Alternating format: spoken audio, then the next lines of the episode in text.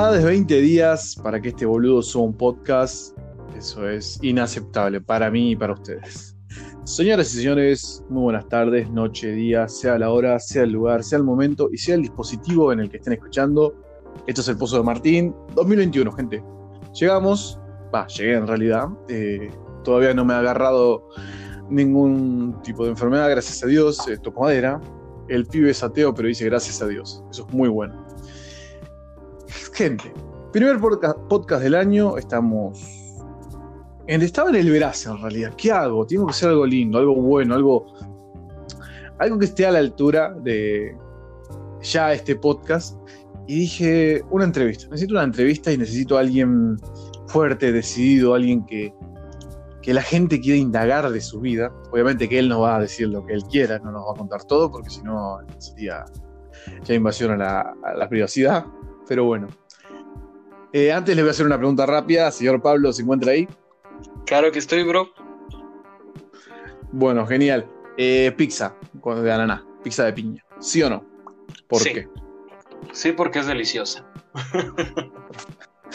Perfecto. Y con eso entramos, señores y señores, con ustedes, el querido, el misterioso y el poético Diez Juan. ¿Cómo estás, genio? Todo bien, hermano, ¿tú qué tal? Gracias, gracias por la invitación. Bien, bien, tranquilo acá, eh, un día con un poquito de calor, no te voy a mentir. Pero ah, así es Argentina, o, te cagas de calor o te cagas de frío, no hay un punto intermedio, ¿viste? Eso es hermoso. Allá en México por lo menos eh, tienen otro clima más estable, por así decirlo, ¿no? Depende, depende de la ciudad y el estado. Genial. Eh, pregunta rápida, ¿cómo anda la cosa allá en México con el tema del coronavirus y estas cositas? Ah, del carajo, hermano, del carajo, como en todos lados, yo creo. Sobre todo por la, los, los covidiotas. Eh, por ellos. Por, por ellos es que la situación está como está. Me gusta mucho esa, esa terminología que usás. Eh, la- Es bueno para implementar. Pero Claro. bueno. Gente, voy a dejar que Juan les hable un poco de él, ahora en, un- en unos instantes. Les voy a comentar en realidad cómo lo conocí yo primero, eh, investigando en YouTube, a eso de las 3 de la mañana, eh, como una persona que no se puede dormir. Mirando videos, resúmenes, el otro día me vino un- una película que se llama Task, que directamente vi la portada y me llamó la atención y dije, bueno, vamos a ver. Ya arranca bien porque está el chico este de Jeepers Creeper y el pibito del sexto sentido. Es un actor que me encanta, eh, haberlo visto en The Boys y acá es como muy bueno. Empieza la película tranquila, no se las voy a contar. Bueno, empieza la película tranquila, después se vuelve más misteriosa. Después no sé cómo se vuelve, pero eh, un poquito traumadito quedás, eh, es, es la realidad. Pero quiero decirles que si vieron el cien pies humano, esto es como. Eso es una otra fase. No sé si es un escalón más, un escalón menos, pero está ahí. Es como decir. Me puedo traumar tranquilamente con esto. ¿Por qué no? Y luego encontré una reseña, una pequeña reseña, y dije, a ver qué onda. Eh, de una persona que me, un canal de YouTube que me pareció raro porque mostraba imágenes de la película, explicaba bien, pero yo digo, hay imágenes que no se pueden mostrar. Eh, no, no específicamente con ese video, pero sí con los otros que vi y digo, ¿qué onda con este pibe? A ver, eh, hay que investigar. Y bueno, indagando, vi videos, me habré quedado casi toda la noche mirando sus reseñas de película, que es uno de los fuertes que tiene en el canal, pero bueno, el señor acá Pablo nos va a comentar ahora en realidad quién es Diefuam, qué es ese canal de YouTube, qué es lo que tiene y, y qué es lo que genera en la gente. Así que, Pablito, todo tuyo. He tenido una respuesta para, para ello. Siempre ha sido muy extraño. Poder descifrar más o menos como que en qué lado estoy. Siempre, siempre ha sido muy raro. ¿Y qué cree Bueno, la gente? ese Bueno, no sé, no sé tampoco. Yo solo llegué aquí y, y empezaron los vergazos.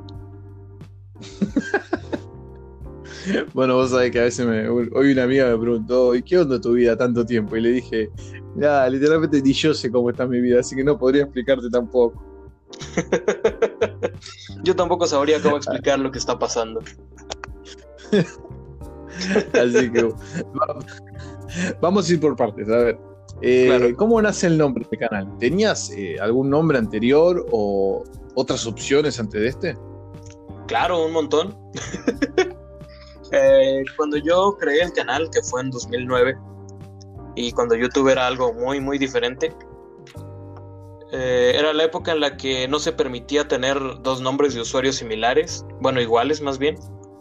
Así que probé muchos nombres, probé Terminator, porque personajes de películas de terror que me gustaban, Depredador, un montón de nombres, ¿no? Eh, al final la idea, la última idea quedó, bueno, me gustan los dragones, me voy a poner dragón, pero el usuario dragón también ya está ocupado. Bueno, entonces ya me enojé, voy a poner dragón furioso, pero ese nombre ya también estaba ocupado igual.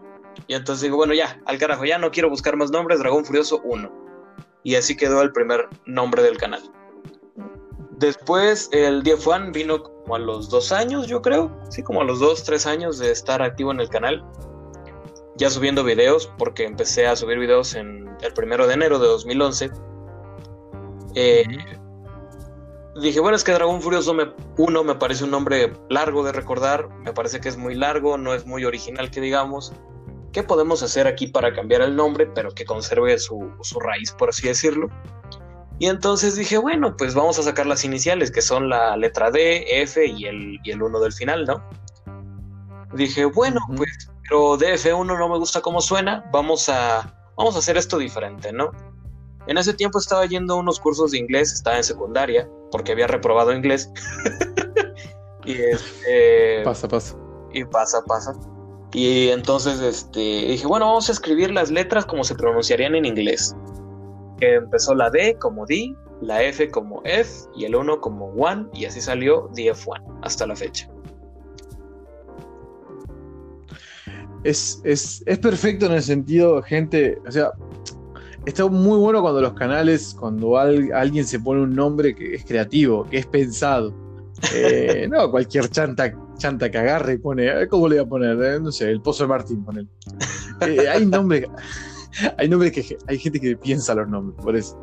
O sea, y es un quilombo también el tema de ese, porque lo mismo pasa con los mails. Eh, cuando vos te querés hacer un mail, por ejemplo, eh, pasaba hace muchos años, eh, nosotros, ¿vos te acordás del Fotolog? claro. No sé si sos de esa época igual. Ah, no, a mí sí, tocó que, bueno, gente que se ponía cada nombre, cada bizarriada. Y después creo, creo que eso fue como un trauma a empezar a hacer los mails, Gmail, Hotmail, Outlook, Yahoo, Live, lo que vos quieras, en decir un ejemplo. Bueno, me voy a poner Martín, ta, ta, ta, nunca digo mi apellido. Aunque es el pedo porque en el podcast aparece después, ¿viste? Es un chiste, es como irónico.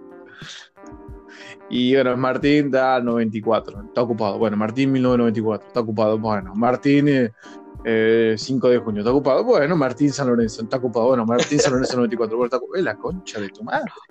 Así, Martín malo. Martín con, en lugar de una A, un 4, la I un 1. Claro. claro, al final tengo que hacer una. Es numerología lo que hago al final, es algo criptográfico que tengo que hacer. Pero, pero pasa, pasa. Claro. Y. Y el señor Diefuam, vos dijiste que bueno, el nombre apareció después. Eh, los videos, ¿Empezaron a aparecer antes de DF1 o después también? Eh, ¿Cómo? O sea, las reseñas. Claro, no en tema de reseñas, cuando vos ya veías que, bueno, me parece que me voy a dedicar a subir videos y ahí arrancaste con todo. O ya tenías previamente, cuando hiciste Dragón Furioso, tenías algunos videos subidos de alguna reseña o algo que hacías. Eh, sí, ya tenía videos hechos cuando todavía me llamaba Dragón Furioso 1 tenía no sé cuántos la verdad porque pues uno pierde esos datos con el paso de los años. Pero ya tenía ya tenía bastantes videos subidos. De hecho el cambio de nombre oficialmente ya para llamarme Dio Juan el canal y todo creo que fue como en 2013 2014 por ahí más o menos. Ahí fue cuando ya decidí cambiarme oficialmente el nombre del canal Y de hecho mucha gente mm. se sorprendió porque no sabían que era el mismo canal. y pasa, pasa porque no son, no son nombres parecidos o no, no es el mismo nombre directamente. Y eso que yo tenía rato Claro. Es como que tienes un canal suscrito y este ¿quién es? Exacto. ¿Quién, sos, amigo? Y es chistoso porque, por eh. ejemplo, en esas épocas no hacía reseñas todavía, yo hacía una serie y todavía la hago, que se llama Creepypastas no tan conocidos y era la serie más conocida del canal. Y cuando empezaba esa serie yo...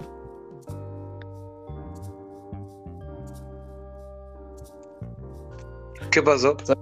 Se te había cortado, en un momento se te escuchaba medio cortado, pero pasaba, no pasa nada, pero después se te cortó completamente. Sí, sí.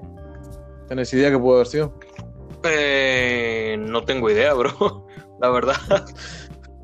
ok. Señoras y señores, fueron los problemas técnicos que siempre hay en este canal. Eh, siempre pasa algo raro, pero por eso somos un podcast chat. Así que bueno, eh, vamos a hacer cuenta de que no pasó nada y sigue hablando el señor Pablo.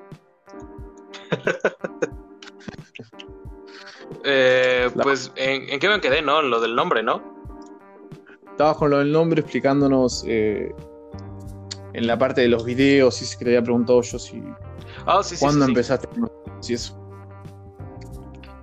Eh, pues en sí te, comentaba que ya antes de cambiar el nombre a Dief One ya tenía varios videos subidos, de hecho.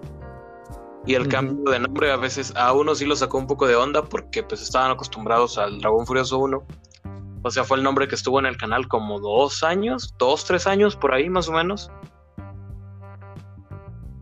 Pero sí, cuando cambió el nombre oficialmente ya, ya tenía varios videos subidos.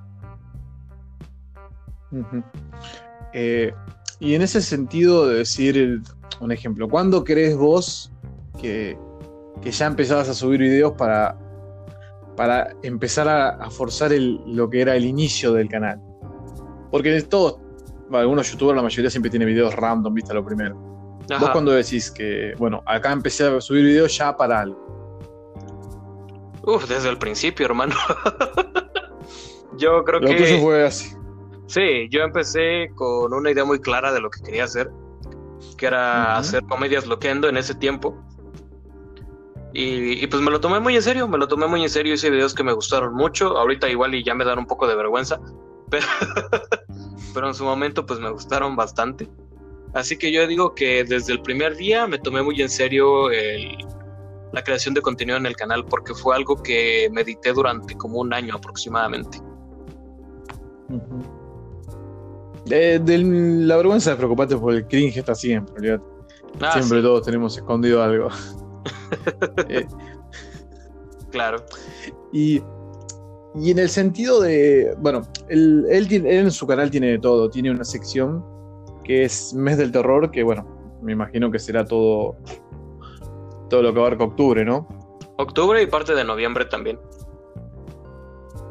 Mm, bueno, eso, eso es bueno, no, encasillarse en un mes solo y seguir, bueno, debe ser porque a la gente le gusta tanto. Eh, tiene un montón. Las cosas paranormales, de investigación, las, las creepypastas que son curiosas, las creepypastas que tenés vos. Porque hay algunas que van como lejos de las que conocemos o de las normales, en ese sentido. Eh, que serían la, qué sé yo, yo muy viejo lo que voy a decir, pero Slenderman, Chef the Killer, la del perrito. Eh, ah. ¿Hiciste alguna reseña del perro comiendo cereal? Para, quiero saber eso. no. no. nunca se me ocurrió. pero conocés la, la historia. Creo que sí, creo que sí. Vos sabés, la, vos sabés la patada que le doy a mi perro si lo llego viendo con, comiendo cereal con la patada el orto que le doy y después hago corriendo, obviamente. No, yo creo que todo. Eh, pero no, eh, es una creepypasta rara. Busquen la gente, si no saben cuál es, busquen perro comiendo cereal en YouTube. Y no, no es nada, no es nada grotesco ni nada. Si yo quisiera darles algo grotesco, sería, no sé, busquen en Google beso arcoiris, un ejemplo. o Blue Waffles. O Blue Waffles, claro, son cosas que, bueno, búsquenla, búsquenla, le va a gustar. Pero. Recomendada Volviendo al tema. Olvídate. Aprobado por Rifon. Claro. volviendo a lo que son los videos y eso. Eh, puedes encontrar una vasta eh, colección de o listas de reproducciones en, el canal de él Pero una de las cosas que para mí creo que lo más fuerte que tiene él son las reseñas eh, y las cosas de investigación también. Y por eso voy al caso. Eh, la primera reseña que tenés es eh, del Conjuro, una gran película. Para algunos buenas, para algunos malas. y, para, y, para, otros, me. Como que. como yo. claro, claro. Como el señor acá presente. ¿Cuándo fue que, surgen las reseñas? ¿En qué momento del, canal dijiste, bueno, vamos a empezar a hacer reseñas? Ah, pues como todo, todo contenido que está en el canal, nunca fue muy planeado, que digamos, salvo mentes asesinas. Yo siempre tuve la, la intención de hacer con el canal el contenido que a mí me naciera hacer en su momento. Y pues bueno, en determinado momento había visto la, película del conjuro porque había leído muy buenas críticas, que era una gran obra del, cine de terror moderno y demás. Y, pues la vi, ¿no? Y, cuando la vi fue como, bueno, no me pareció la gran cosa tampoco. Es como, o sea, igual y sí tiene algunas cosas buenas, pero tampoco es como para, para alabarla tanto. Ah, me acuerdo que en su momento vi una crítica de un tipo que decía que James Wan era como había sido poseído por el espíritu de Alfred Hitchcock y pues, pues no. Como muy fuerte, me parece que no es por ahí. No, para nada, definitivamente no, no es por ahí. Ah, estamos hablando de algo muy fuerte, amigo. Sí, y no, este tipo, está, este tipo está loco, definitivamente no. Pero viste, hay esos críticos que tienen eh, esas ideas en la cabeza que no, no, hermano, no. A ver, más adelante vamos a hablar de cine igual. Pero yo creo que Hitchcock, eh, Tarantino, Kubrick, eh, el otro que se me fue el nombre ahora de. Del que hizo Buenos Muchachos, del que hizo El Irlandés. Eh, sí, sí. No me sale el este nombre. sí, es Scorsese. ¿Sabes qué se me fue? Scorsese.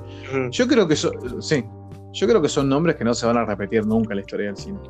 Eh, puedes tener un estilo, puedes eh, tener unas pequeñas mañas o esto que el otro, pero son nombres que ya no se van a tocar nunca más en el cine. Son, no, van a, no, no va a haber otros como ellos, primero que todo.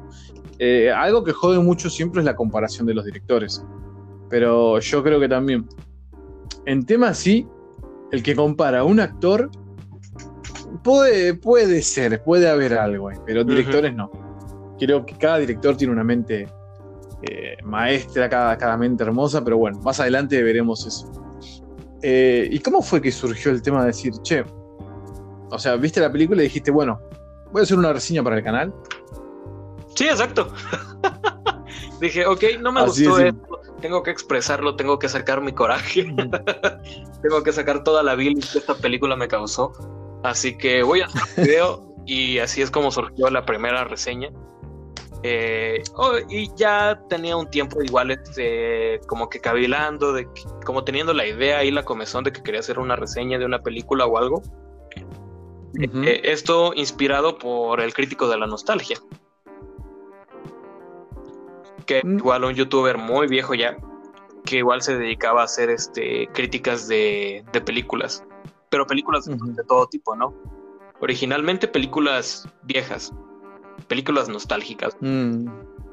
Y gran parte, eso es bueno, eso es bueno. Ajá, y gran parte del estilo que yo manejo está muy influenciado por el crítico de la nostalgia. Porque luego me dicen, no, es que tu estilo es parecido al espectador o a, o a te lo resumo. Y pues no, la verdad es que no. al espectador lo empecé a ver mucho tiempo después, ya te lo resumo, no lo veo. y no conozco su trabajo ah, directamente. Eh, creo que igual eh, en el momento en que estamos, el cine abarcó mucha, mucha cantidad de lo que es eh, YouTube, en tanto reseñas, en tanto críticas, en tanto críticos, sean más conocidos, menos conocidos, y ya, ya llegó a la plataforma que no se hartó, obviamente, pero llegó a un punto de que, wow, hay un montón de gente haciendo esto.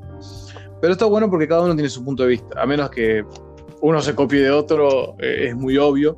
Como me pasó hace poco. Contanos, contanos. Eh, me acuerdo que, bueno, tenemos, hay un grupo en la comunidad, en Facebook, que es este, comunidad de Ofuan, creo que así es como se llama, y suben memes o cosas así.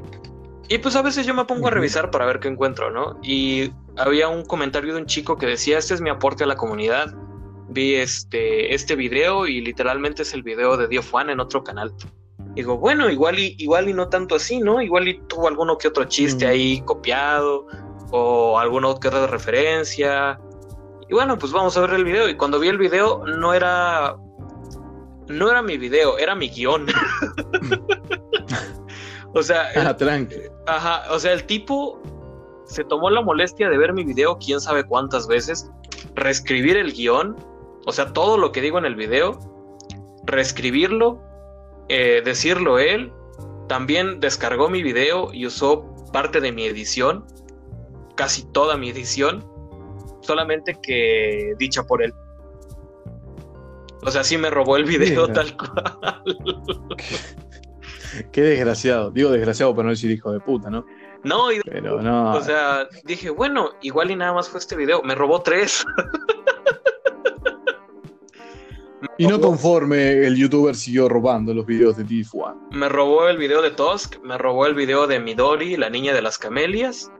Y me robó también un top de cinco películas que. prohibidas, cinco películas prohibidas. También ese. O sea, de que escribió el guion y lo volvió a narrar él. Quiero hacer un paréntesis acá antes de seguir. Eh, gente, con una mano en el corazón les digo, eh, desde acá, desde Argentina, yo, eh, Martín del Pozo Martín, Midori, la niña de las camelias, no la miren, por favor, no la miren por el solo hecho de que están son dibujitos. Vos decís, es una película de dibujitos. Pero eso es una película que no, que no se Ah, es, es, una película que no te la sacás de la cabeza por unos días. ¿eh? Eh, en cualquier momento estás jugando la play, estás eh, en el gimnasio, vos, se te viene a la cabeza una escena de esa película y te quedas mal después por dos o tres horas, gente. En serio les estoy diciendo, por favor. nunca tuve que haber visto la película ni el resumen tampoco. A menos que sea el mío. Obviamente para. A menos que sea el de Dio Fan. Exacto. pero no, siguiendo con el tema. Pero ya creo que pasa mucho en el sentido de que hay gente que no que quiere copiar, pero sí que quiere... Eh, no, no te digo gente sin, sin imaginación, pero viste como que se va reduciendo todo y como que algo parece igual. Ya que te roban directo es una cosa, como le pasó a Pelicomic. había un brasilero que había un brasilero que hacía los videos igual. claro. Pero pasa, pasa, pasa. Eh, y el tema del conjuro, para el que no vio las reseñas, que, es? Porque vamos a ser sinceros, el conjuro a mí me gusta, es una, una de las mejores películas que tiene la saga. Después la saga te puede gustar más, te puede gustar menos, te puede gustar Anabel, te puede gustar, eh, qué sé yo, la,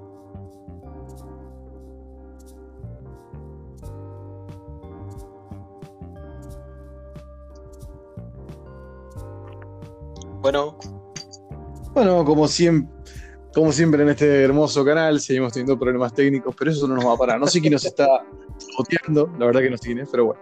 Eh, ¿Hasta qué parte me llegaste a escuchar? Eh, me quedé en que empezabas a hablar de la saga del conjuro, que te puede gustar más o te puede gustar menos. Ok, genial. Eh, obviamente que estos cortes lo voy a juntar todo, gente. Somos personas normales y hablamos así normal, no vamos a, a no te voy a poner una publicidad ni nada. No, que decía que mucha gente, eh, tanto crítico como personas, le puede gustar el conjuro porque no, no se va directamente a los jumpscares. No tiene tanto de eso. Tiene un buen guion, porque no vamos a decir que es, mal, que es malo el guion, porque bueno, tiene buenos actores también. Eh, se tomaron muy meticulosamente la, cosa de los actores, en la fotografía y los tipos de sustos que, que hay en toda la trama, en toda la película. Pero después el Conjuro 2, eh, el Conjuro 2 no es mala, eh, es buena, pero ya como más o menos te, te, imaginas algo. Y además el que esté basado en hechos reales, obviamente que cambien algunas cosas es un plus. Pero bueno, después, qué sé yo, la saga Anabel, no sé, no sé qué opinas de la saga de Anabel. A mí, Anabel Creación, por ejemplo, me gusta. Para mí es una de las mejores. No sé eh, a vos, vos qué pensás. Pues un pequeño paréntesis, eh, el Conjuro 2 me parece mejor que la primera. y eh, con respecto a Anabel, solo vi las primeras dos y la primera me gustó. La segunda no tanto. Sí, Anabel es, es, medio raro porque a mucha gente se creó, también hay mucha gente que le gustó la primera y otras que no le gustó tanto por el tema de que no aparece tanto la muñeca. Pero no sé en qué punto eh, eh, se toman eso porque es como cuánta, cuántos minutos necesita para aparecer esto que el otro. Eh. Es una. Es bueno, pero es que, es que realmente, pues, o sea, Ana, Anabel, la muñeca como tal, es el medio, pero no es la figura protagónica, aunque el nombre de la película quiera decir que sí. Eh, ella es como, como esa conexión con todos los sucesos que pasan en la, en la vida de esta mujer. Pero realmente eh. Anabel no es como que sea la protagonista, o sea, no es que, no es que sea Chucky, vaya. Claro, o sea, nosotros la conocimos por Anabel, pero hay, una, hay mucha historia atrás. Bueno, Anabel Creación, por ejemplo, yo les digo que es una muy buena historia de origen, está buena, es interesante. Y hago un paréntesis que a mí me encantaría, y si ustedes pueden ir un día al Museo de los Warren, que vayan, porque debe ser una locura eso. No sé vos, si irías. Sí iría, pero únicamente como, como anecdotario, porque así como que crea mucho en esas cosas, la verdad es que no. ah, ¿sos, medio escéptico en ese sentido? Ateo escéptico. Ah, no creo nada directamente. Estoy... No, no, está bien. Obviamente que es distinto en eso. Y volviendo al tema de las reseñas, eh, ahora vamos a, vamos a entrar a, los videos. ¿Cuál es el video que decís eh, que para vos le gustó más a la gente? O, decís, qué bien que hice este video. Ya, esa es una pregunta facilísima. Yo siempre he dicho bueno, no a voz abierta, pero al menos en mi mente sí, que gran parte de lo que he logrado con este canal y demás ha sido gracias a la reseña de A Serbian Film. No me arrepiento nunca, hasta la fecha, de haberla hecho, porque me dio muchas cosas, me dio la oportunidad de crecer como no me imaginaba yo en esa época.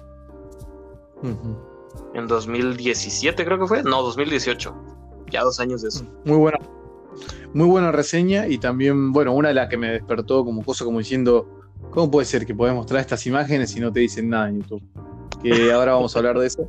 Pero no, gente, si pueden ver, queda, en su criterio ver la película, ¿no? Obviamente. Eh, quieren o no, pero si ven la reseña es muy buena también. Y, ya que estamos ahí en el tema de la monetización, ¿cómo es que no te, no te censuraron ese video?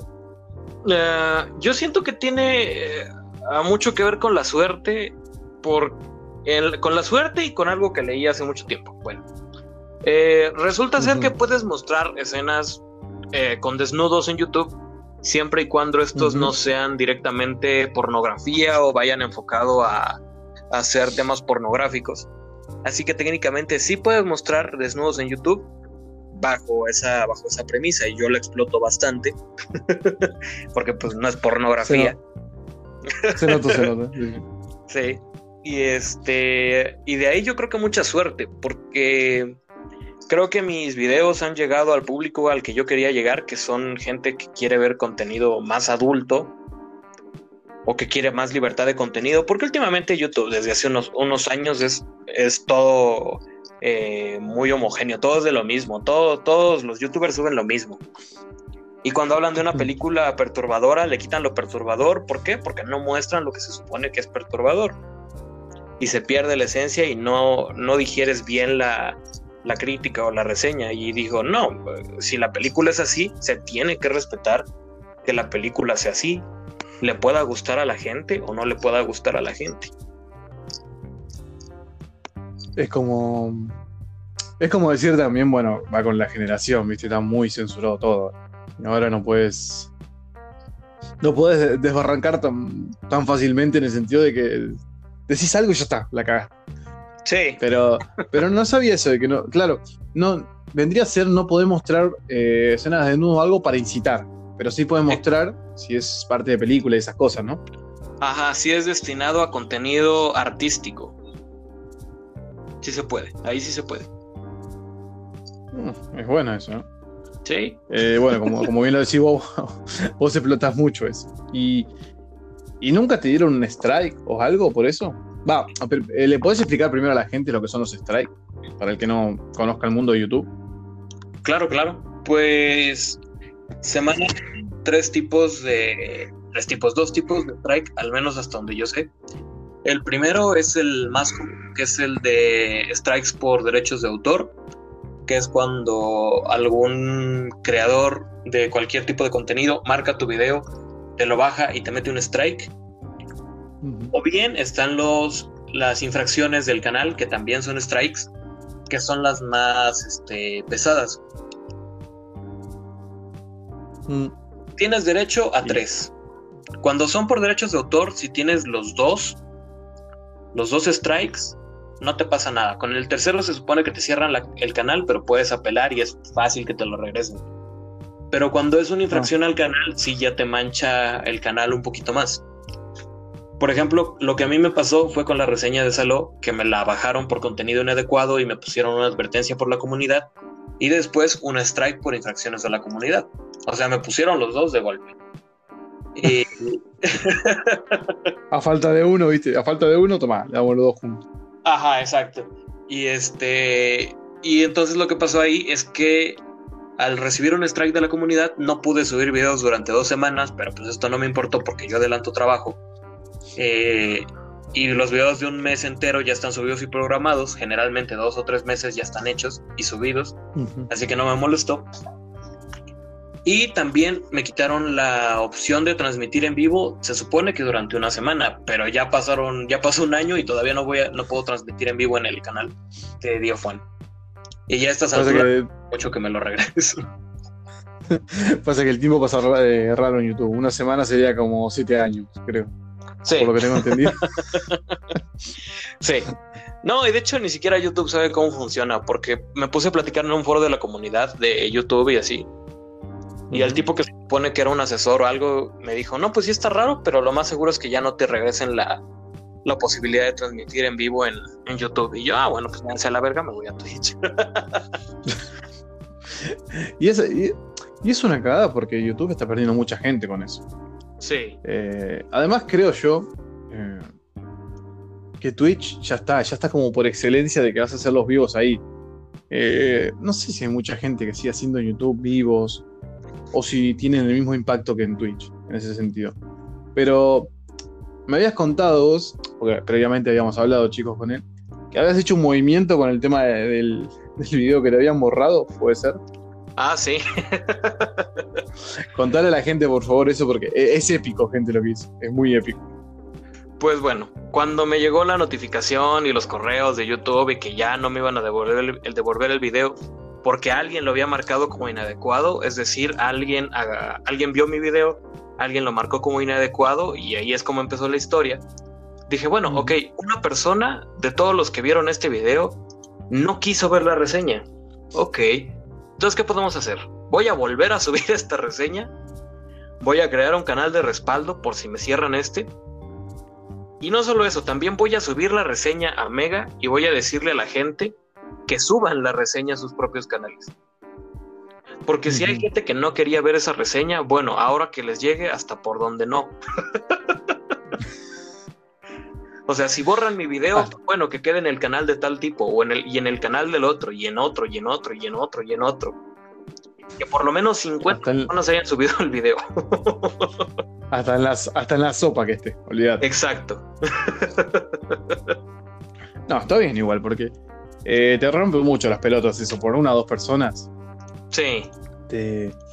Además, eh, sabiendo lo que lleva, lo que conlleva el, en tema de horarios y en tema de, preparación, lo que son las reseñas. ¿Cuánto tardas en hacer una reseña de un video? De 12 a 18 horas. es un montón. Sí. Y es, un montón para que te lo vengas. Que, es como que me lo vas a venir a bajar, boludo. Mira. Y te empezás ahí a mandar se lo portó, lo único que falta. Pero bueno. Eh, no, y, déjate eso, o sea, generalmente digo, bueno, está bien. Eh, el trabajo perdido, bueno, es trabajo perdido, lo voy a subir después, no importa el video, lo tengo ahí. Pero lo que me molesta es que alguien lo denuncia como inadecuado, sabiendo que el video no le iba a gustar o que iba a ser contenido fuerte por el tipo de película que era, vaya. O sea, estás viendo que el título dice reseña Saló, pues no vas a ver una reseña de Plaza Sésamo, vaya. Pero vos sabés que el, ser humano en sí es así como medio morboso por, por naturaleza. Nosotros queremos, nos gusta ver lo que en realidad no tenemos que ver. Eh, sí, pasa. Pasa siempre. Pasa siempre en ese sentido, pero, pero es una pelotudez denunciarlo. Si no te gustó, de última poner un no me gusta y un dislike y listo. ¿Qué tanto? Sí, cuando menos insúltame, yo qué sé. claro, te acepto el insulto, pero no. Además, eh, vamos, vamos a ser sinceros gente, yo les digo en serio, si vas al canal de Diefuan no vas a encontrar eh, la reseña de Winnie Pooh, no. lo mejor de Plaza Sésamo, no, no, el Chavo del 8 y sus, no. Sabes que va, encima en reseñas de película vas a, lo más liviano de reseña de película creo que es la de 500 días con ella, ¿no? Si no me equivoco. Sí. sí, creo que sí. y, ya que vamos con ese pase, eh, me habías dicho, me habías comentado que uno de los mejores videos y que para vos es el mejor es el de 500 días con ella, ¿no? Más allá de lo que significó eh, Serbian Film en, su momento, ¿no? Sí. Pero si vos elegís uno es el de 500 días con ella, ¿no? Es, yo creo, sí, yo creo que es mi reseña favorita hasta el momento. La que más me ha gustado hacer. Eh, ¿A favor de quién estás? De ninguno. yo no, no soy de yo no soy de ese tipo de personas. Ah, la culpa la tuvo Samuel, la culpa la tuvo Tom. No, yo voy más allá de, de responsabilidades, porque la vida se trata de responsabilidades. Y la responsabilidad del, del rumbo que tomó esa relación fue tanto de Tom como de Sommer. Porque sí, Tom idealizó a, a la chica a más no poder. Y sí, mucha gente dice, no, es que Sommer desde el principio dijo que no quería nada serio. Sí, pero conforme fue avanzando la relación, y esto se ve en el transcurso con, lo, con, los, con, la, con las regresiones en el tiempo, con, la, con los saltos en el tiempo y demás, en que Sommer llegó a un punto en que ya tampoco sabía muy bien eh, cómo definir su relación. Y esto se ve mucho en una pelea que tiene Tom en un bar, donde golpea a un tipo y le dice la frase más o menos así, de que dice, yo también tengo derecho a opinar en esta relación y digo que somos pareja. En ese momento Sommer tuvo la oportunidad de poner su vía de escape y decir, no, no somos pareja, hasta aquí. Ella no le dijo nuevamente que no tenía nada serio y tampoco eh, le dijo que sí tenían algo serio. Así que en ese momento ella tenía también la responsabilidad de frenar eso. Pero no lo hizo. La responsabilidad fue de ambos. Ahora me hiciste pensar. Ahora la posta me hiciste pensar. Eh, bueno, gente, es para pensar igual esto. Tiene mucha razón en lo que dice. No es por quedarse con un lado, ni de un lado ni del otro. O sea, si la culpa es la culpa de los dos. Básicamente eso. Eh, más si tuvieron la oportunidad de decir uno al otro de que no eran pareja. Eh, obviamente que Tom nos da un poco de lástima, pero a la vez también él, él tenía lo suyo. No, sí. No vamos a mentir. Sí, y de hecho, como dije en, el, en el preciso momento del video, eh, tanto Tom como Summer se necesitaban en ese momento de sus vidas. Lo que Tom necesitaba era de construir esa imagen de amor comercial que todos tenemos, donde tienes que sufrir, la chica de tus sueños, el amor de tu vida, que, y no necesariamente tiene que ser así, ¿no? A veces hay relaciones que parecen ser muy buenas, pero que no van a ese, ese mundo que tú quieres, así que lo mejor es más estar en los pies, disfrutar esa relación, llevarla bien, si dura para toda la vida, qué bueno, si no, bueno, pues, pues ni modo, a continuar la vida, llora lo que tengas que llorar y pues adelante. Y en el caso de Sommer estaba la, idea contraria, el amor no existe, eh, el amor es una idea falsa, cuando no, el, amor existe, el amor existe, pero no es eh, ni de un extremo ni del otro. Sí, sí, sí, en ese sentido tienes razón. Y, y también es una, es una película hermosa, vamos a decirlo porque no. Eh, no, es que yo no, yo no estoy mucho con las películas. Las películas de comedia, las películas románticas son como que están ahí para mí. Pero esto es una película muy buena. Porque tiene casi. Tiene muchos condimentos que la hacen buena la película. Eh, más la historia, las actuaciones. La química. Esa cosa de ponerte del lado. Claro, la química y, el. Y que termina siendo eso de que se pone uno en contra del otro es, es buenísimo también. Sí. y Habíamos también me habías comentado que vos no considerás que tenéis videos malos en YouTube. No consideras un video que. No. No, la verdad es que no. O sea, habrán videos que me den vergüenza.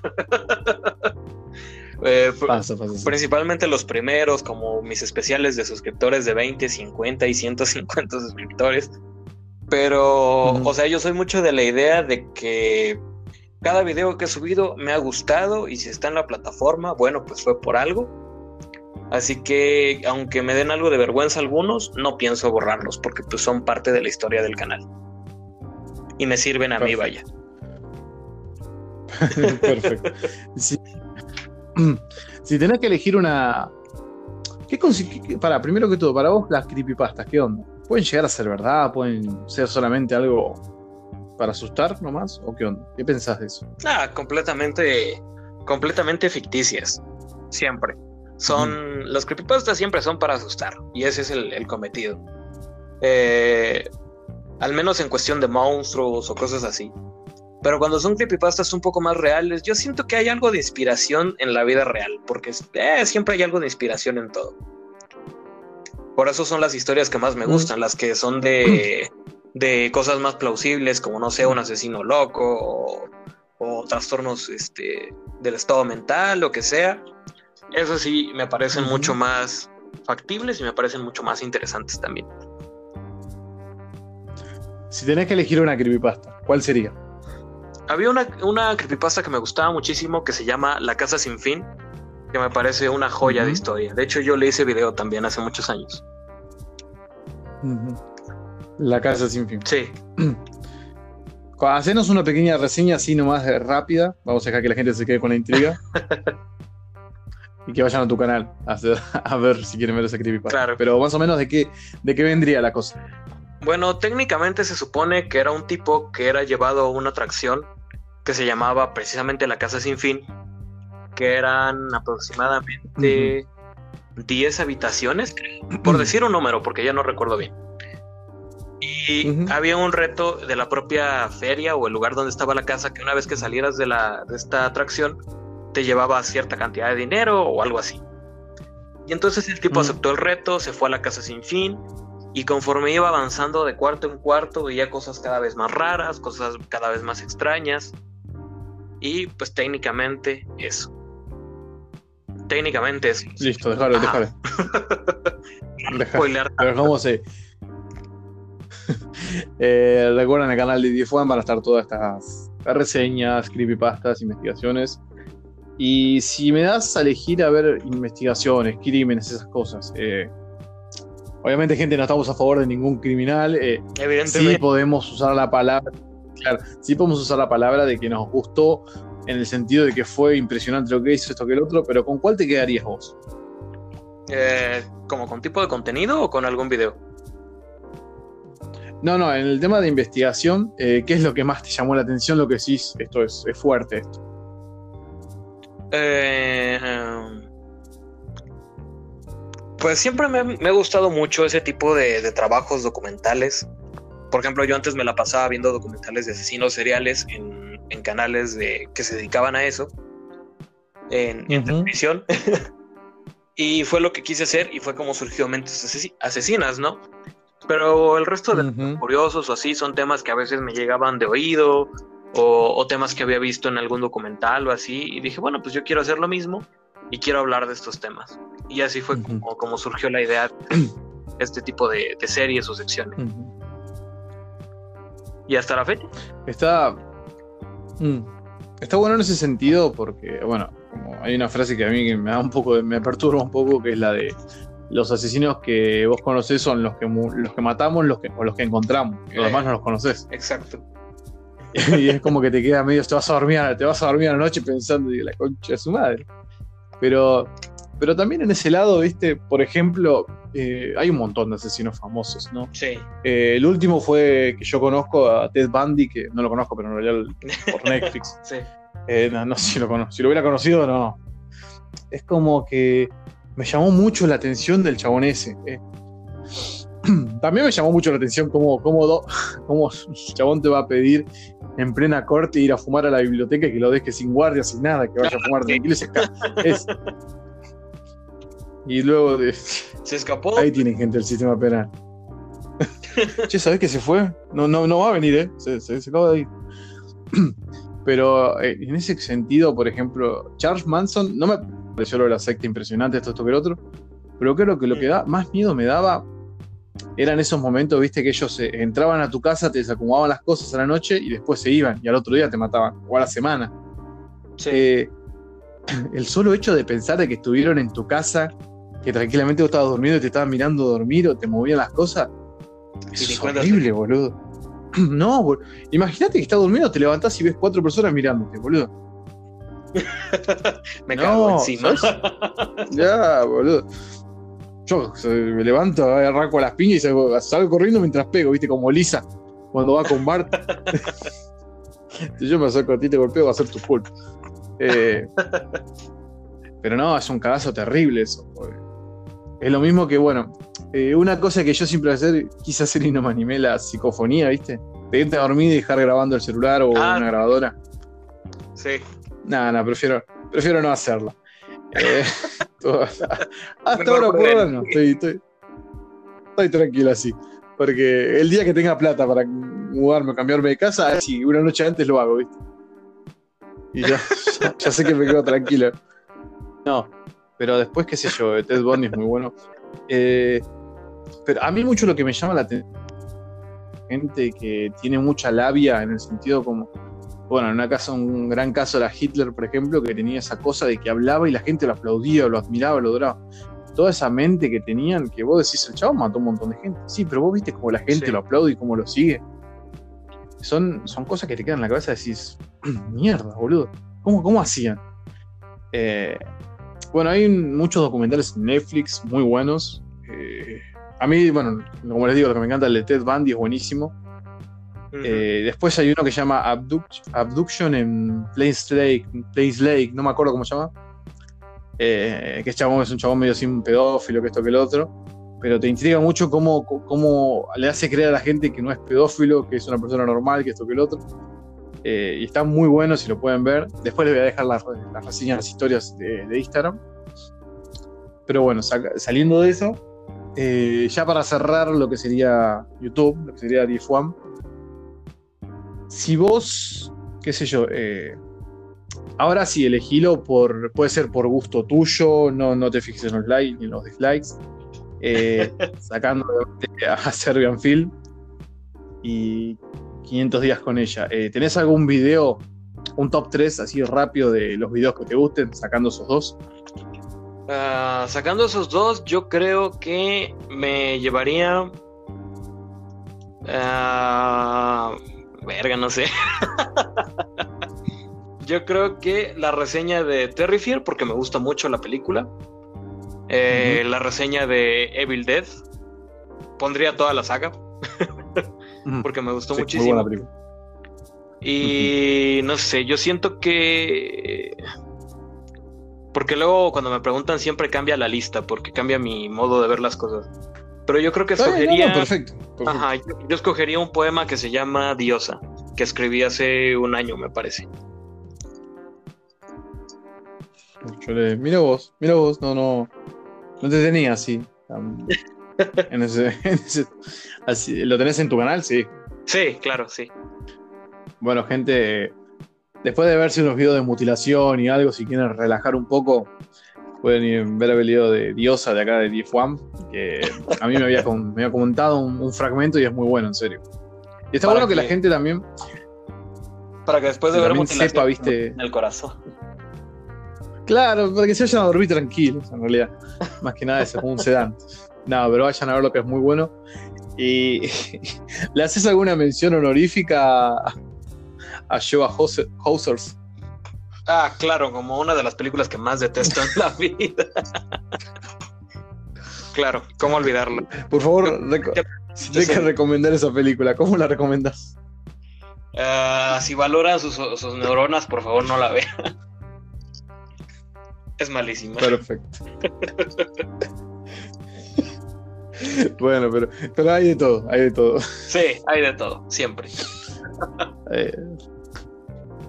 Así que bueno. Bueno, vamos a salir de lo que es YouTube y vamos con el señor Pablo. Nombre completo, por favor. Eh, Pablo Manuel Villafuerte Salazar. ¿Edad? 22 años. lugar de residencia, me encanta usar esa palabra. Mi casa. Perfecto. Perfecto. Eh, ¿Estás estudiando algo? Mm, ¿O solamente tranqui en YouTube? Ah, no, sí estoy estudiando. De hecho, ya este año termino. Estoy estudiando psicología. Muy bien. Eh, ¿Alguna rama en especial o...? Claro, eh, me llama mucho la atención la psicoterapia gestalt. Para los ignorantes como yo, ¿qué sería eso? si puedes explicar. Pues en términos sencillos, simplemente es la, eh, la psicoterapia que se enfoca en los procesos de vida como ciclos.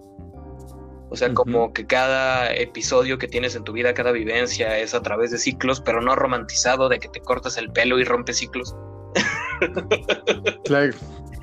Es bueno especificar. Ajá, sino de todo el proceso que te conlleva a cerrar un ciclo, porque no es decir, ah, bueno, pues, eh, digamos, termine con alguien y ya, al carajo, me corto mi pelo y termino con eso. No, es todo el proceso que conlleva desde empezar la relación, eh, la formalización, el, determinado momento en que las cosas empiezan a desgastarse, eh, la decisión de terminar, el proceso que viene después de terminar, porque se lleva un, proceso también, hasta que finalmente superas ese ciclo y vas por otro, y así consecutivamente. Perfecto, perfecto. Eh, ¿Fueron hace muchos años que estás con la carrera? Ya voy para. Bueno, ya llevo cuatro años. Mm. Cuatro años de cuatro años y medio de carrera. Perfecto. Eh, ¿Tenés así alguna carrera que en un futuro te gustaría estudiar algo o no tenés en ese sentido? Es decir, no, con la psicología y con YouTube estoy bien. Pues pensaba al menos darme un año sabático después de terminar la, carrera, pero pues igual y sí, me animo a estudiar algo después, aunque la verdad no creo. ya quedé un poco como que, como que agotado de la escuela. Nos pasa todo, quédate tranquilo. Sí. Eh, Sabes que yo siempre, va, mucha gente me lo dice, como me gusta tanto el cine, ¿por qué nunca estudié cine, viste? Sí, sí. Eh, una de las cosas que no, por las que no estudié es, bueno, una cosa que es muy importante, ¿viste? El tema de lo que cuesta estudiar cine en, estos momentos y anteriormente, anteriormente también, lo que costaba. No sé allá cómo estará más o menos, si es lo mismo, así o es más barato en ese sentido. No, es lo mismo, hermano, es lo mismo. Es, y aparte es caro. Es caro y no hay muchas opciones. Mm, sí, sí, eso, eso, eso es lo que tiene. Pero, qué sé yo, yo capaz que algún día me, me dará por estudiar, por más que tenga 40, a los 40 capaz que digo, bueno, voy a hacer. A ver qué onda, bueno. Que también es válido, claro. Claro. Y lo que sí siempre quise estudiar, que acá recién hace poco se están empezando a ver, eh, lo que son el doblaje. El doblaje es algo que me encanta. Eh, las, eh, las escuelas de doblaje que acá no, no sé si son son, no sé si hay muchas en realidad, pero sí que hace poco se están apareciendo más y más. Y allá en, ah, bueno, allá en México creo, capaz es una burrada lo que digo, pero para mí México es la cuna del doblaje, si no me equivoco. Eh, no sabría si la cuna, pero sí hay muchos productos importantes en cuanto a doblaje que vinieron de, México. ¿Qué opinas del doblaje vos? Opino que ah, es una profesión muy complicada. Eh, Actualmente siento que sea, bueno, de por sí siempre ha sido una, profesión que, que, la minimizan muchísimo. O sea, no le dan la importancia que tiene realmente. Y actualmente yo siento que ha quedado muy bastardeado, por así decirlo. Porque luego ponen a gente que realmente no es actor o no, no tiene las nociones de cómo hacer bien el trabajo. Y queda un, y queda un doblaje muy, muy superficial, muy plano, que no disfrutas, vaya. Que no terminas de convencértelo. A veces las voces no quedan con el personaje o así. Mm, sí, sí, he visto películas que, no. Exactamente. No, son buenas. Y también el tema, yo no entiendo por qué es un, es un, no te digo mal pago, pero no es, no, no pagan lo que deberían, porque para mí el doblaje es muy importante. Más la gente que se esfuerza en el sentido de que ya viene haciendo doblajes en otras series, en, dibujos animados, o también en, solo por el hecho de que es difícil hacer doblaje porque uno puede joder en, la casa, acá en, tu casa puedes joder, vos también allá, viste, hacer un doblaje así para romper las pelotas, tranqui. Pero, pero en ese sentido, yo una de las cosas que valoro son mucho los musicales, porque, pero los musicales en que eh, los doblajistas también cantan, ¿entendés? Se esfuerzan para cantar. Por ejemplo, ahora que se me viene a la cabeza rápido, que a mí me gustó mucho, es eh, la película de Disney, El libro de la selva. Eh, que está muy bien hecho, todas las canciones, bueno, están bien recreadas y también están. Las personas que hacen el doblaje quedan muy bien las voces. Y ves que gente que se preocupó por, por entonar, por agarrarle la mano, capaz que no eran ni cantantes, ¿viste? O nunca cantaron y se esforzaron, ¿viste? Para darle esa onda de que quede bien. quedó bien.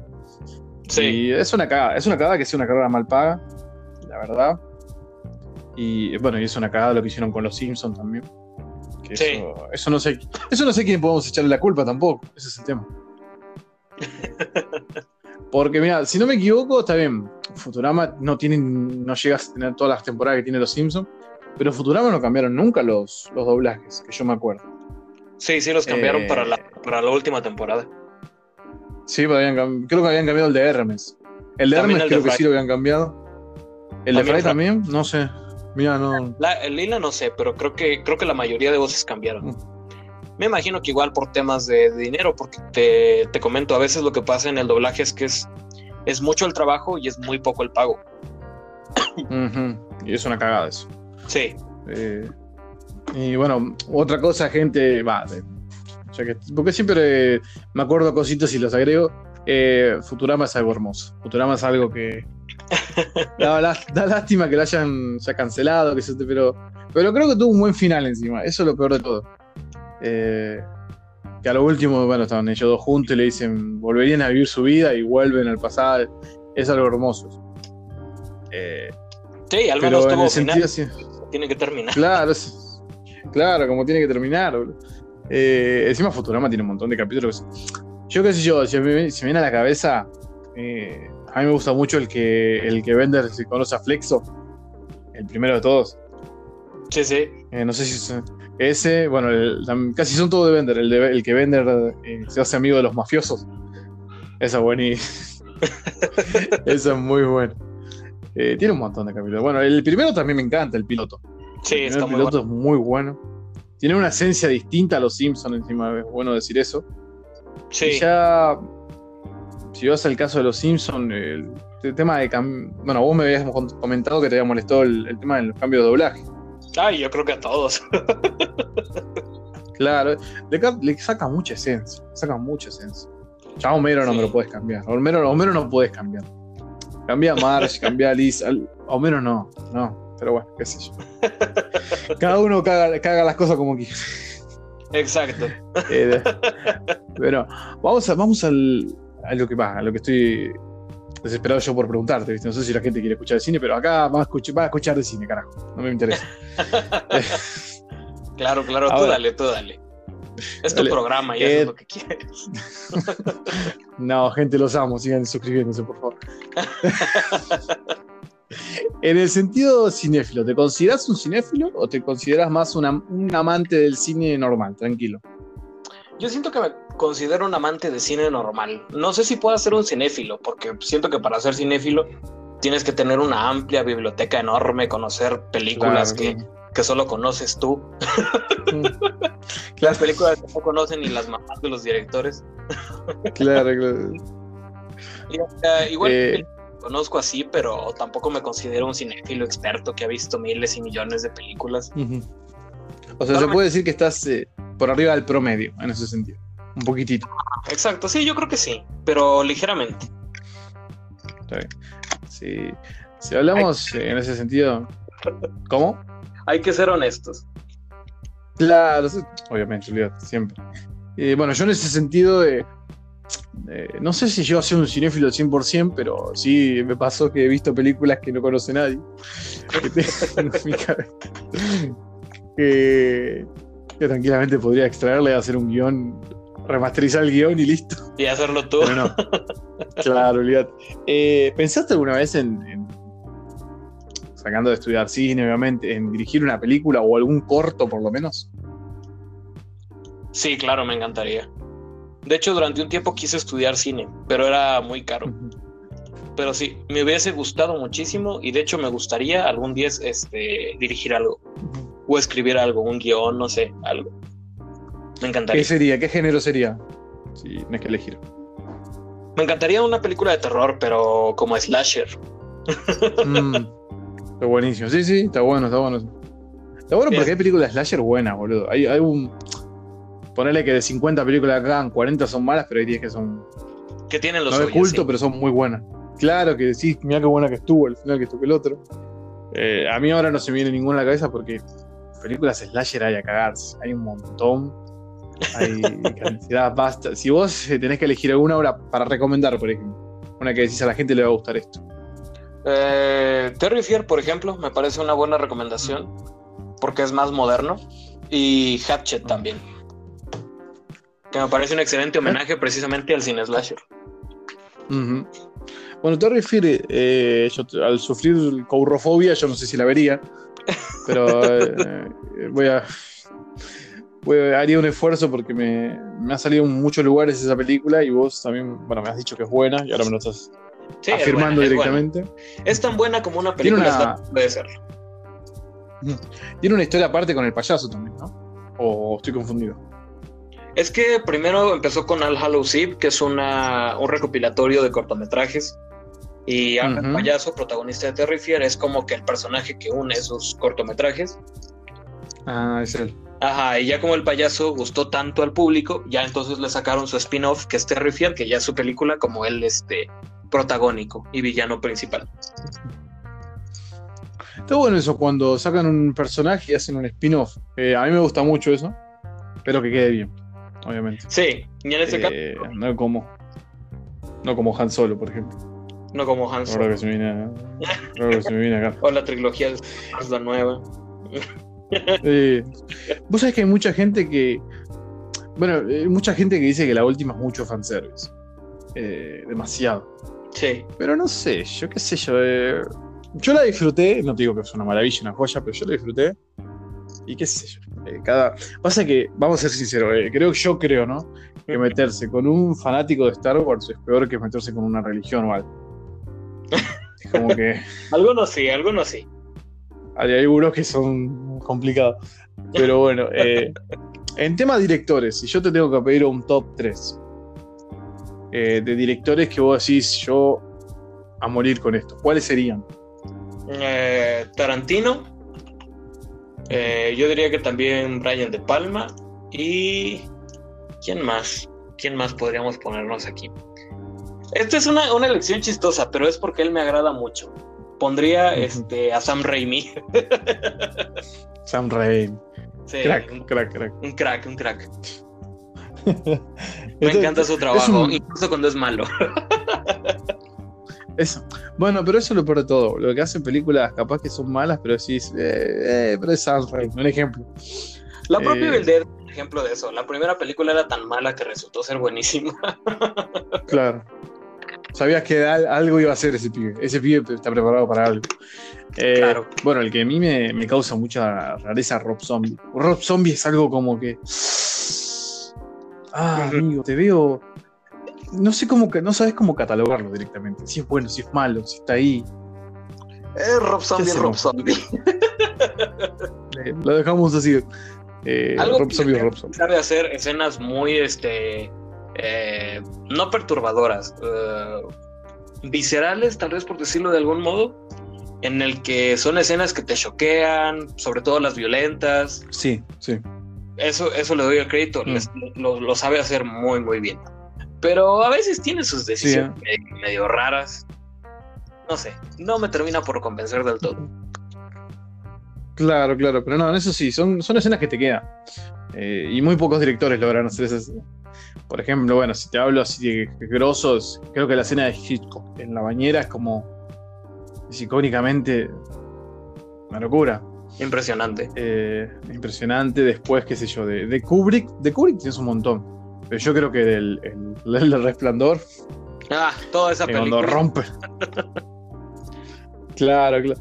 Es, es, un, es una cosa de locos el resplandor. Eh. Sí. Es una, es una. Es la verdadera grieta esa. Es como que- De hecho, incluso el set como tal era un laberinto para generar esa sensación. Mm, mal, mal. Es hermoso, es hermoso. sí. Después, qué sé yo. Eh, yo te nombro directores que a mí me gustan. Eh. A vos también seguro. Eh, Tarantino. Bueno, Tarantino tenés, en total, yo creo que tenés eh, la escena de baile de John Travolta. con que me encanta, a mí me encanta, a mí me encanta cuando se ponen a bailar con, con esta, actriz, esta actriz que me encanta, no me, sale, no me sale el nombre ahora. Pero esa escena del baile es muy buena. Es. Después de Perros de Reserva, cuando se matan todos. Alerta de spoiler. Pero bueno, gente, Alerta spoiler. por favor. ya, ya pasaron años. Después de Kill Bill, Kill Bill tiene. Tiene algo raro. Para mí, Kill Bill me encanta, pero tiene algo raro. Y no sé qué es todavía. ¿Por qué? Juro que no lo saco todavía. Pero son esas películas que digo, algo raro tenés, pero es es buenísimo. Eh, Uma Thurman, ahí está. A mí me salió el nombre de la chica. Ah, Después, bueno, tiene escenas de, qué sé yo, de las espadas. Eh, es más que tiene eh, películas más acá adelante que son icónicas también. La escena de, de Django también me gusta mucho. Eh, ¿Cuál de todos? que tenés cuando el. En específico. Django tenés un montón para elegir. Sí, Cuando se está muriendo Samuel Jackson es buenísimo. sí. Esa es una muy buena. Después cuando de le pegan ahí con el látigo. es muy gracioso. Es como que dale. Un negro racista. Exacto, aquí hay algo Pero- raro. Ay, un momento. ¿Viste como el. Bueno, el comediante este. eh, Vallarta era, el mexicano. El Ah, que stand-up. Sí, es, es como que el meme ese que dice: técnicamente no hay nada de malo, pero como que algo no cuadra. Como-. Que algo no cuadra, exactamente. Es ese. Yo me cago de risa. Con él, eh, con ese mexicano me cago de risa. Y hay otro más también. Eh, hay uno flaquito eh, que tiene bigote hacia lo Camilo. Que usa tirante Ah. siempre. No, no me acuerdo. Uy, no, no. Lo No desconozco. me acuerdo. Bueno, pero.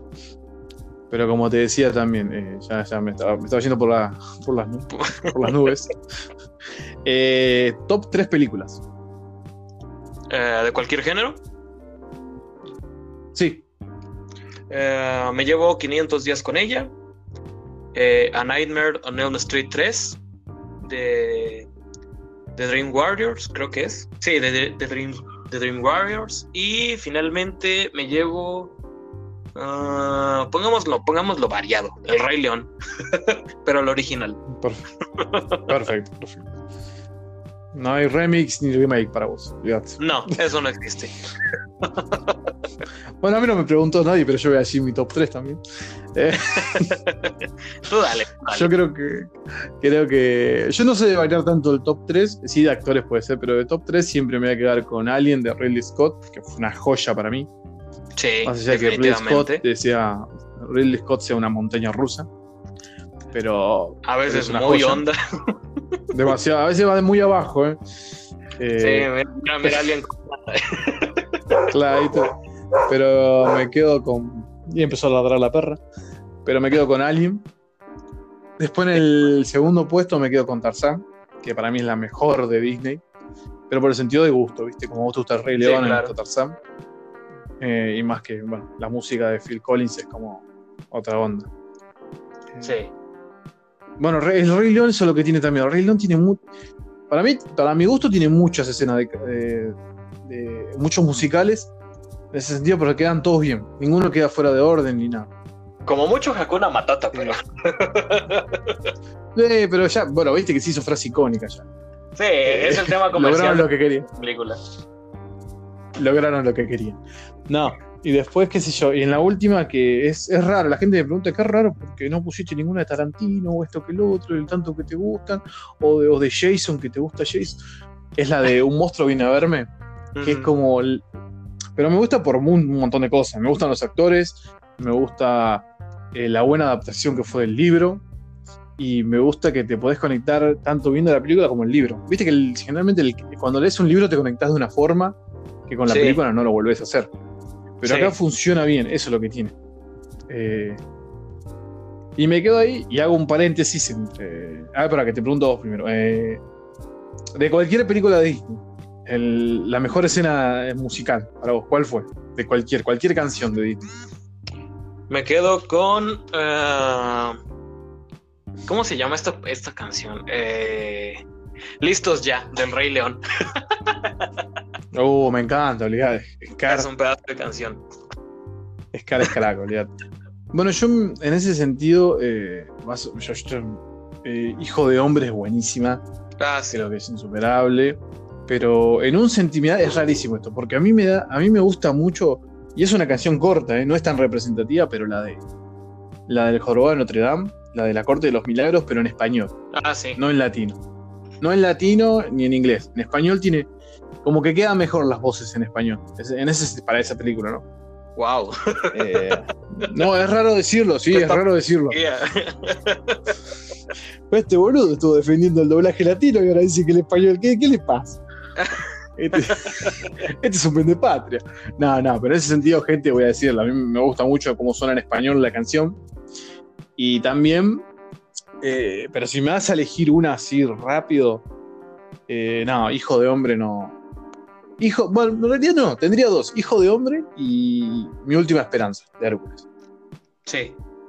Pasa que mi última esperanza es toda la postura. Toda la postura que está ahí en escena es buenísima. No hay nada que hacer.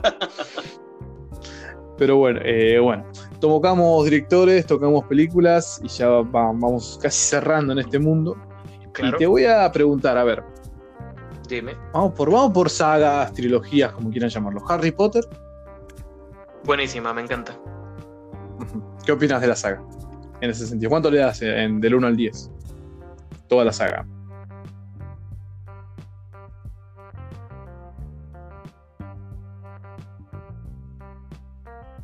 Es que se te cortó de vuelta, me parece. Problemas técnicos que tenemos siempre, es hermoso esto, pero va a salir igual, ¿eh? Esto, quédese tranquilo. Listo, te regreso de nuevo. Parafraseando, dama Argentina eh, quieren bajarnos y no saben cómo hacer. Es literalmente lo que está pasando. Pero bueno, eh, como te estaba diciendo. no, no, que pasa, pasa, gente. Son cosas que pasan. Ahora lo, no me acuerdo si estaba hablando yo o si estabas hablando vos. Eh, creo que estabas empezando a hablar tú con referencia a la saga de Harry Potter porque te había dicho que le daba ah. un 8.5. Ah, ahí está, eso no se escuchó. Bueno, 8.5 a la saga de Harry Potter. Eh, ¿Mejor película de toda la saga? Mi favorita es este Las Reliquias de la Muerte, parte 1. Perfecto. Eh, como siempre, no me preguntaron a mí, pero yo voy a contestar. Yo me quedo con el que algo que me gusta mucho. Eh, fue raro, porque antes me gustaba.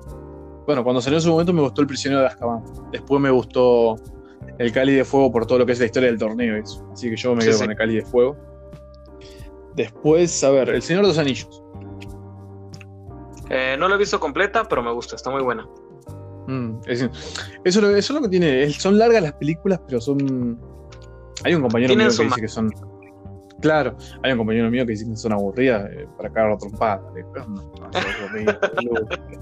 Toda la historia es buena. ¿Me gusta Rápidos y Furiosos? y capaz, mira, no te sorprende. Eh, a ver. La saga de Sam, Raimi de Spider-Man, ¿qué opinas? Buenísima. Hmm. Me encanta. Ah.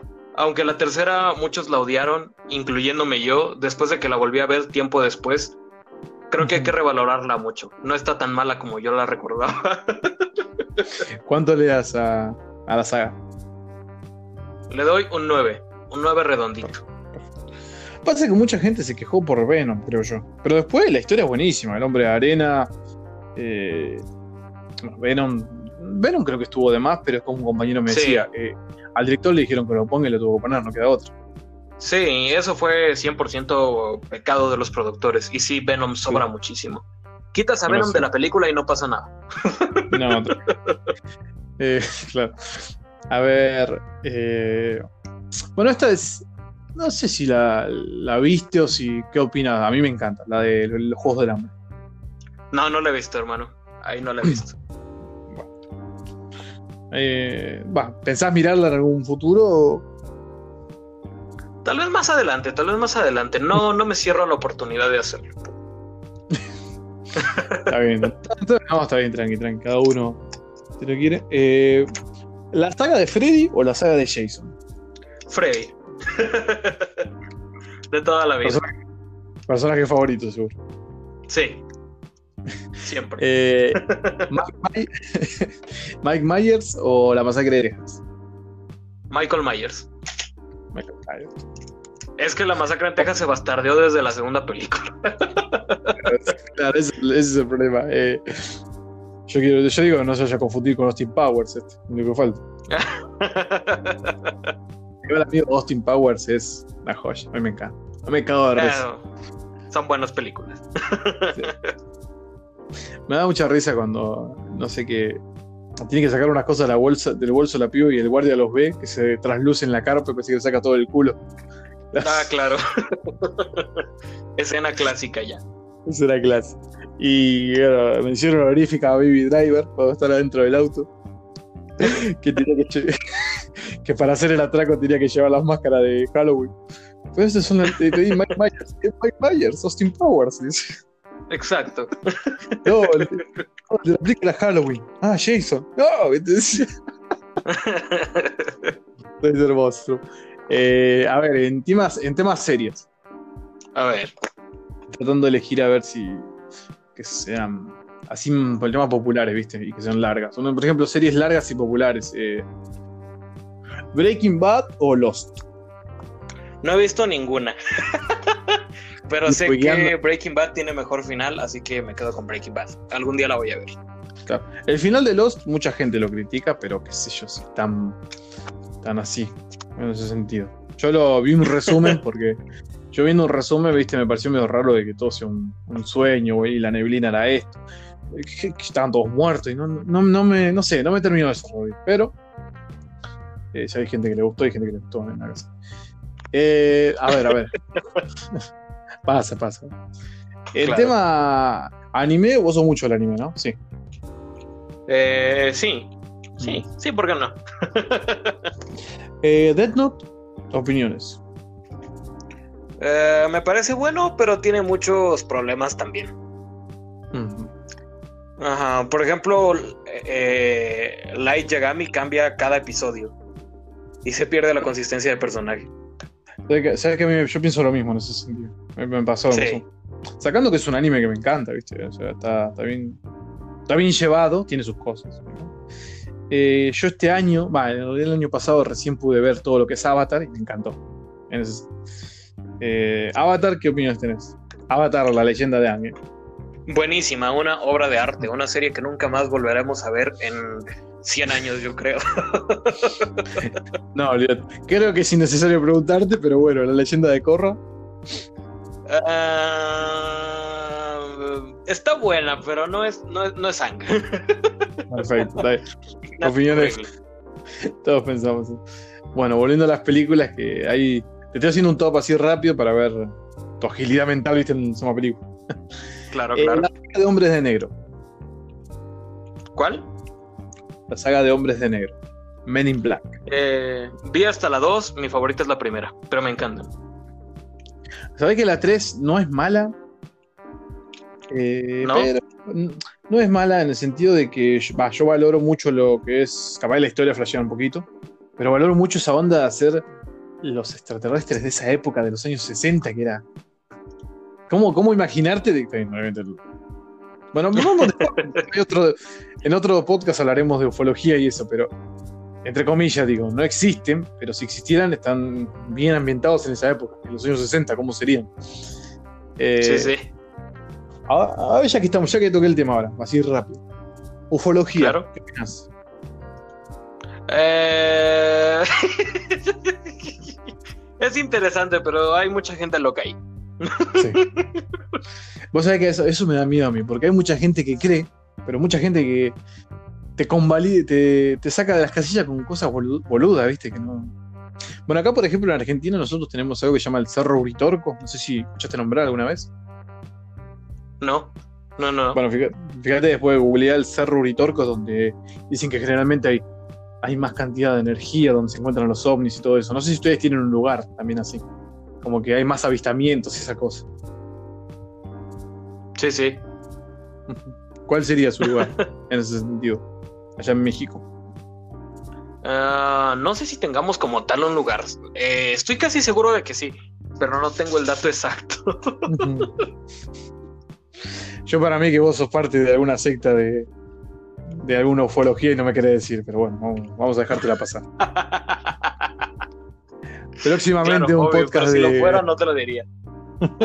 Perfecto, firme sus convicciones.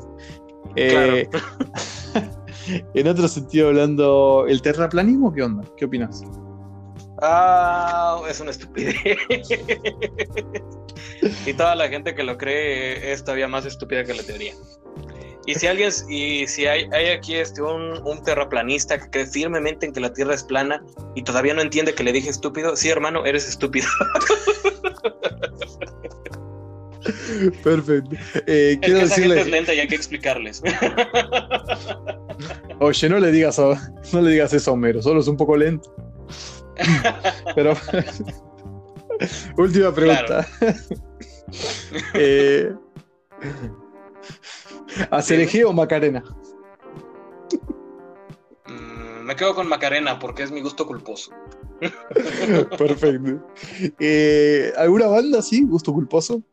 Banda te estoy diciendo. ¿eh? Yo te puedo decir la mía que va. Yo hasta un cierto punto tuve la mentalidad cerrada de que escuchar a Luis Miguel, escuchar a Arjona y ese tipo de canciones es de putos. Y yo la verdad que... Pero eso cuando tenía 11, 10 años. Ya después crecí y me di cuenta que no. Yo con orgullo digo, me gusta Luis Miguel y me gusta Arjona, son los mejores para mí. Y mi gusto culposo, mi gusto culposo es ABBA. No sé vos cuál tendré. Mi gusto culposo, que ahorita ya no es tan culposo, porque pues ya se ha revalorizado esa música. Hay este un grupo que era de esos grupos emos que surgieron mucho en 2007, 2010. sí, sí. Ese grupo. Era un grupo que cantaba una canción que se llama Oh baby please, no te vayas por favor, solo quédate conmigo, solo tú. Esa. ¿Sabes que, me, que me suena, boludo? Lo peor de todo es que me suena esa canción. Es que fue un exitazo esa canción. Perfecto. Eh, pero pasa, gente, este es un podcast que da para todos. Así que bueno, le quiero agradecer antes que nada, Pablo, eh, muchísimas gracias por haber tomado tu tiempo para estar acá. Eh, por favor, es tu momento para hablarle a la gente, para recomendar tu canal y para darles alguna recomendación tuya. Eh, pues nada, síganme en mis canales, ya saben, Diofan, Diofan por siempre, Diofan Gameplays, Diofan en Twitch, Diofan Oficial en Instagram, Dragón Furioso 1 en Twitter y Dragón Furioso 1 en Facebook, que es el Facebook personal. ¿Qué más? Mm, pues muchas gracias por estos 10 años de apoyo, porque ya cumplimos 10 años. Eh, a los nuevos que van llegando, a los que ya tienen años, porque hay gente que tiene 8 años y ahí está todavía. Me sorprende mucho.